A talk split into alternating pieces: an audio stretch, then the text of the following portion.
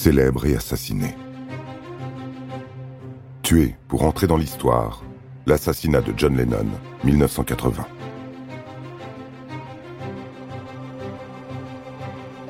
« 8 décembre 1980.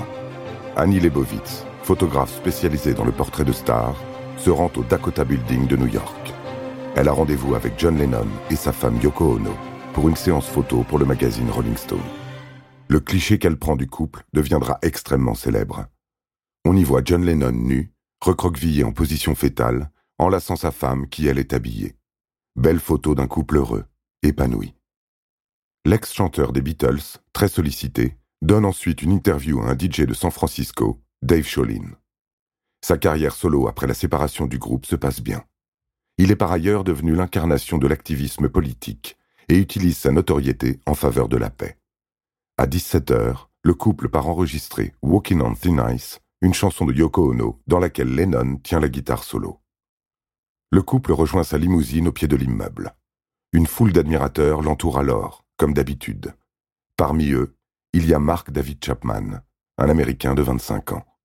Il tente au chanteur son exemplaire de Double Fantasy, un album sorti trois semaines plus tôt, pour le faire dédicacer. Lennon signe l'album et accepte même de prendre une photo avec son fan. Puis il part avec sa femme pour le Record Plant Studio. Ils reviennent peu avant 23 heures. Lennon ne fait pas garer sa limousine dans la cour intérieure de l'hôtel. Il préfère descendre devant l'immeuble pour faire plaisir à ses fans, qui l'attendent et espèrent le voir ou obtenir un autographe. Mark David Chapman est toujours là. Dans sa poche, un calibre 38 acheté deux mois plus tôt à Honolulu. Yoko Ono pénètre dans le Dakota Building et John la suit. C'est alors que retentit un premier coup de feu qui va se perdre dans une fenêtre. Puis deux balles atteignent le chanteur dans le dos et deux autres pénètrent dans son épaule gauche. John Lennon titube sur les marches qui emmènent au poste de sécurité en murmurant ⁇ Je me suis fait descendre ⁇ Puis il s'effondre, épartillant ses cassettes sur le sol. Aussitôt, le portier du Dakota, José Perdomo, fait tomber l'arme de la main de Chapman et la repousse du pied vers le trottoir. Chapman retire ensuite son manteau et son chapeau en attendant l'arrivée de la police, afin de montrer qu'il n'a plus d'armes sur lui. Il s'assoit calmement sur le bord du trottoir. Perdomo lui demande s'il sait ce qu'il vient de faire, ce à quoi Chapman répond simplement Oui, je viens de tuer John Lennon. Il n'oppose aucune résistance à la police qui vient l'arrêter.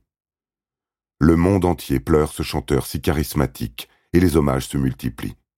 Une seule question taraude les fans. Pourquoi? Pourquoi tuer John Lennon? Chapman expliquera d'abord avoir voulu devenir célèbre, que son nom soit à jamais lié à celui d'une star. Au cours de son procès, il plaidera coupable en affirmant qu'il a répondu à un appel de Dieu en tuant l'ex-Beatles. Il expliquera ensuite qu'il jugeait le chanteur hypocrite et faux, puisqu'il chantait sur le dénuement alors qu'il était millionnaire. Chapman était en colère et jaloux du style de vie de la star. Il est condamné à la prison à perpétuité, avec une peine incompressible de 20 ans. Depuis 2000, il a demandé plus d'une dizaine de fois la libération conditionnelle, qui lui a toujours été refusée. Les juges estiment que sa libération n'est pas compatible avec la paix sociale. En 1971, John avait enregistré une chanson connue aujourd'hui encore dans le monde entier comme un hymne pacifique. Elle invite l'auditeur à imaginer un monde sans frontières, sans pays, sans religion, sans raison de tuer ou de mourir pour une cause, sans possession, et au sein d'une grande fraternité humaine. Elle s'appelle Imagine.